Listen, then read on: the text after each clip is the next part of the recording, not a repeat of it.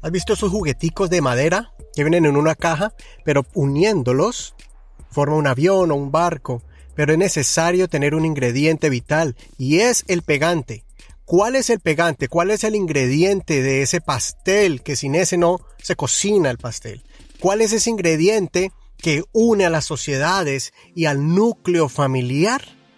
Y de, y de ahí depende la prosperidad o la destrucción. Es la unidad. Es algo, es un ingrediente que hay que alimentarlo, que hay que ponerlo y que no puede faltar. ¿Cómo formarlo? ¿Cómo fomentarlo?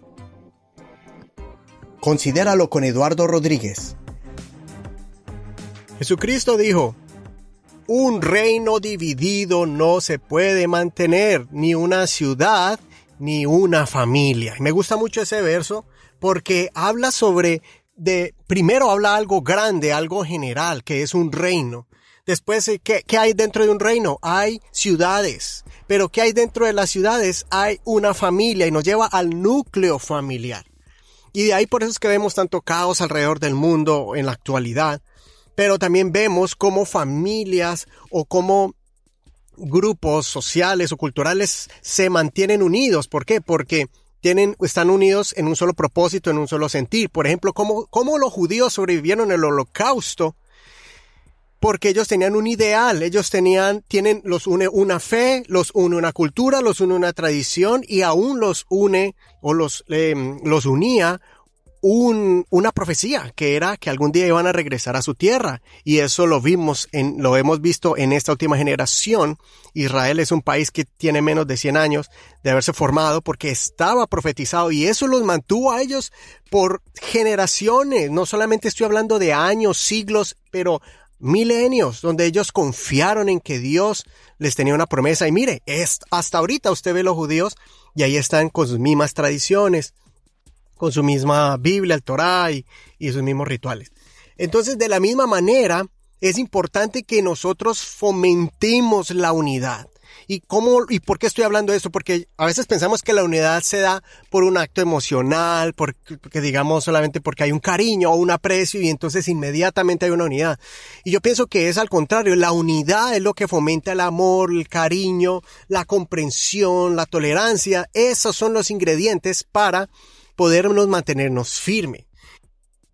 Entonces el Señor mismo sabía la necesidad de mantener la unidad, de echar y estar alimentando y estar motivando siempre a que esté ese ingrediente vital, que no se da de la nada, que no se da así porque sí, sino que hay que crearlo, fomentarlo y mantenerlo. Eso está en Mateo 12, 25. Ahora, quiero que vayamos a Efesios 4, 3, donde dice el apóstol que tenemos que estar solícitos en guardar la unidad del Espíritu en el vínculo de la paz.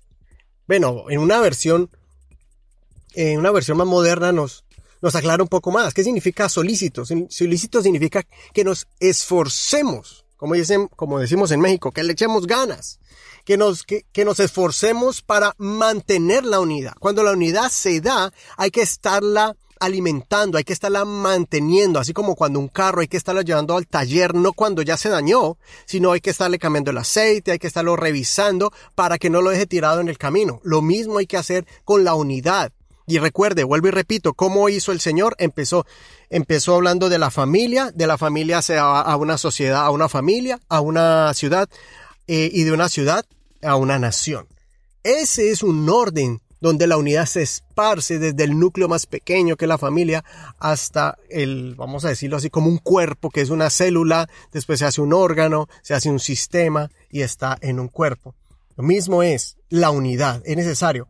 Pero entonces aquí nos muestra algo, solícitos en guardar la unidad, pero esta unidad es diferente, vuelvo y repito, y ese es mi tema. No es la unidad que se da en un acto emocional, en un acto de, de que uno llora de la emoción, donde la persona de pronto se abraza, pero sin conciencia, pero sin pensar, y después se va y se olvida de lo que hizo. No es esa emoción donde dice te perdono, pero llega a la casa y dice pero no olvido. No es esa clase de unidad, no es una unidad ficticia o una unidad solo de interés. Estoy contigo porque me conviene, porque recibo algo de ti. No, sino que tiene que ser una unidad que venga de lo alto. Ese es mi punto. Mi punto es que en Efesios 4.3 nos dice que guardemos la unidad del Espíritu, o sea, una unidad que proviene del Espíritu Santo para mantenernos unidos y esa unidad se sostiene dentro del vínculo de la paz. ¿Qué es vínculo? Vínculo es como un como una cadena cuando se entrelaza. ¿Se ha visto los anillos? Los, los anillos sueltos no no hace ninguna resistencia. Pero cuando usted entrelaza un anillo con otro anillo y otro anillo con otro anillo, ya son cuatro, ya son diez, son veinte, entonces forma una cadena la cual se usa aún para, por ejemplo, los barcos para sostenerlos y que no se, no se vayan a ir, se atan al, al puerto o se tira un ancla que va atada a una cadena. Esa es la importancia. La importancia de la unidad. Usted y yo solo podemos hacer cosas hasta cierto límite, aparte, pero cuando tú y yo nos unimos, las fuerzas se doblan. Me gusta mucho ese verso en el Antiguo Testamento, creo que fue el salmista que dijo eh, em, que uno hará correr a mil, pero dos hará correr a diez mil. O sea, me gusta tanto porque no se, no, se, no se duplica, sino que se multiplica las fuerzas. Uno solo hace correr a mil. Un soldado valiente hace correr a mil, pero cuando dos soldados se unen, no dice que hacen correr a dos mil, sino ni a cuatro mil, hace correr a diez mil. Y a mí me impresionó eso porque ahí entendí el poder que hay en la unidad que proviene del Espíritu. Esta unidad que proviene del Espíritu es una unidad inteligente, es una unidad de sabiduría de lo alto.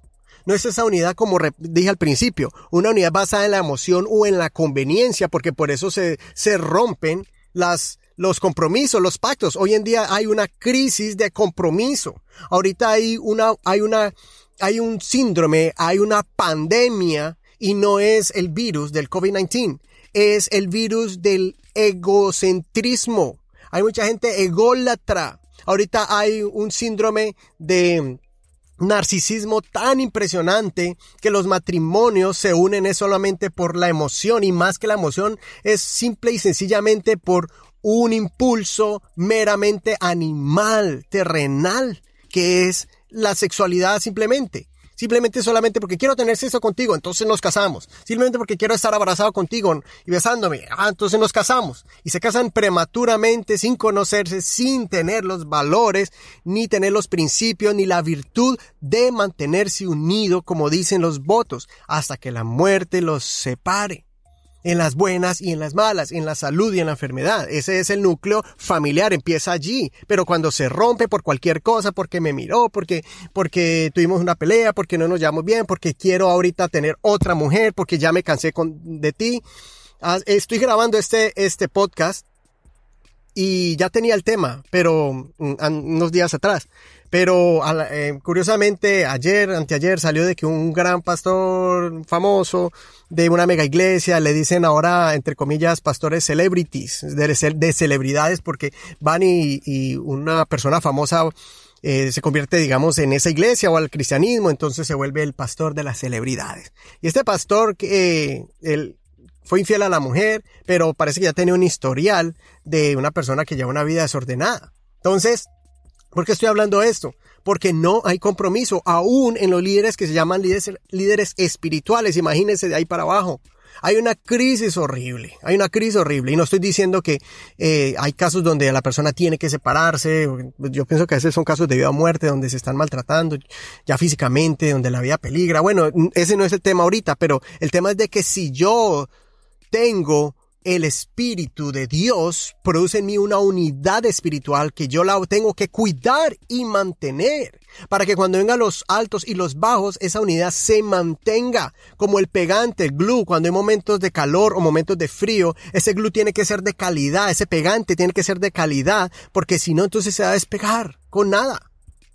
Por más que yo quiera tener ese avión y armarlo, sin el glue, cuando lo tire se va a desboronar, como dije al principio de ese jueguito que vienen en cajas de madera.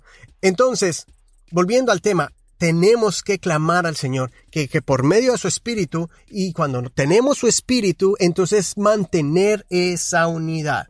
Dice otra versión bíblica, hagan todo lo posible por mantenerse unidos en el espíritu y entrelazados y enlazados mediante la paz. Entonces, por eso hay que mantener la paz. Yo sé que, por ejemplo, no hay que ignorar los problemas. Eh, yo no estoy hablando de eso, de ignorar los problemas, de pasar, que, eh, de hacerse uno como el que no vio nada. No, sí, hay, situaciones difíciles, hay situaciones que nos hieren, pero eso no significa que cualquier cosita entonces ya es para una división, ya me aíslo, ya no te hablo. No, es necesario las disensiones, es necesario los problemas, porque allí es donde nos conocemos más, donde sale el que es malo, se da cuenta uno que es malo.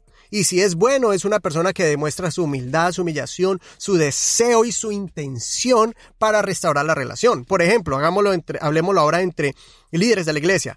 Por ejemplo, hay un inconveniente, es que yo hago las cosas así y usted las hace diferente. Entonces hay un malentendido o se dijo una palabra que no se, no, no, se entendía. Por ejemplo, a una persona hace muchos años le pasó que un hermano de la iglesia que eh, uno le, le ayudó para entrar en la empresa de donde trabajaba. Entonces estaban trabajando unidos y se visitaban eh, a su unidad de trabajo. Hola hermano, ¿cómo está? Bien, bien, bien. Y así se hablaban y compartían. Tan bonito eso, ¿no?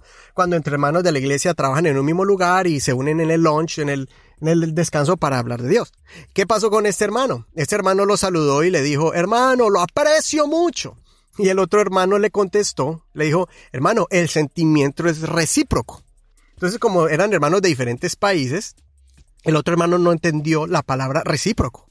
Y tal vez por las máquinas o algo, él entendió el sentimiento es hipócrita. no sé. Entonces el hermano se puso serio y después cuando el otro hermano se le acercó y le dijo, hermano, lo veo serio, ¿qué pasa? Y su hermano, es que usted me insultó. ¿Cómo así, hermano? Sí, cuando yo le dije que lo apreciaba, usted me dijo que yo era hipócrita. Le dijo, no, hermano, yo le dije que el sentimiento era recíproco. Hermano, ¿qué es recíproco? Eso suena feo. Dijo, no, recíproco significa que, el sentimiento es el mismo. Entonces el hermano lo abrazó, lo perdonó y, y, fue algo muy bonito y fue algo chistoso, pero a la misma vez fue algo serio, porque sí hubo un dolor, pero fue un malentendido. A veces se dicen cosas que no se deben, uno no usa las palabras correctas, o a veces hay una actitud que de pronto en un acto de emoción eh, golpea y habla con acciones o con palabras con malas actitudes. Pero qué hermoso cuando uno empieza y se acerca y toma la iniciativa de decir, bueno, yo tengo el Espíritu de Dios y yo tengo el glue, el glue espiritual, el pegante espiritual. Entonces, ¿qué es la unidad? Entonces voy a acercarme para, para restaurar eso. Y eso lo tenemos que hacer continuamente entre parejas. Todas las parejas discuten, tienen malentendidos porque somos mundos diferentes, pero es necesario decir yo voy a sacar mi glue Imagínese que usted tiene un pegante especial y se llama la unidad. ¿Para qué? Para poder negociar qué es lo que vamos a hacer. Si una persona dice es para la izquierda, otro dice es para la derecha. Bueno, ¿hasta dónde vamos a llegar a un punto central? ¿Dónde yo voy a ceder porque me interesa más la unidad con mi hermano?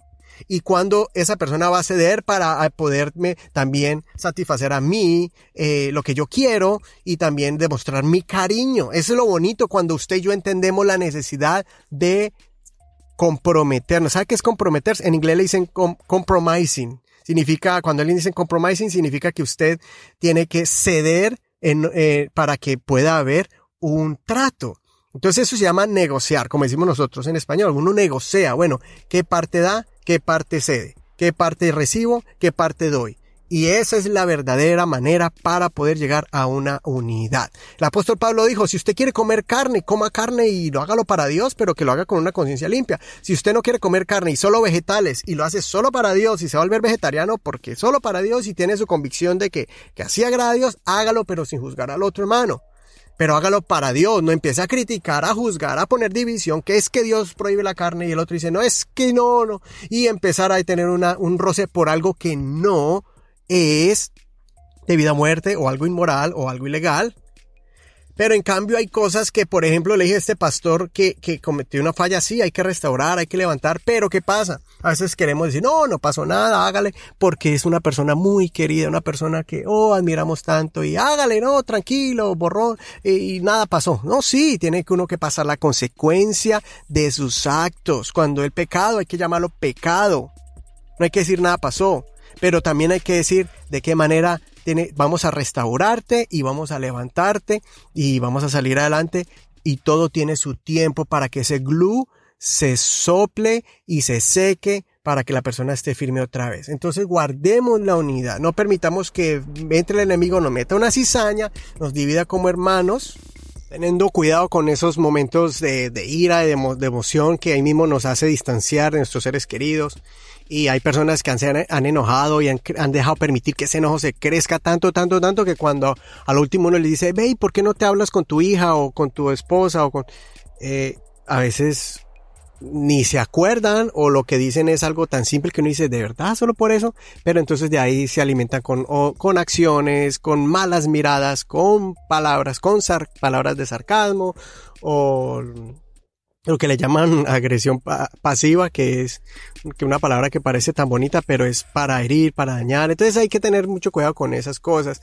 Luche, manténgalo mientras más pueda. Yo sé que hay momentos donde hay relaciones o amistades que uno dice definitivamente esto me está dañando, ya he tratado mucho tiempo y uno tiene que aislarse, a veces por un tiempo, a veces la persona no quiere entender después y uno ora, uno ora por esa persona para que un día se acerque a uno o pueda haber una una, o que se calmen las aguas, ¿no? Y, y al último, pues como Saúl, Jacob y Esaú. Jacob pensaba que el hermano lo quería matar, lo quería, pero resulta que, que yo no sé si fue que se ablandó al mirar la familia de Jacob, que los envió a los hijos y a las criadas de adelante. No sé si ablandó eso el camino, le ablandó eso, o fue Dios que le ablandó el camino, eh, le ablandó el corazón en el camino a Esaú.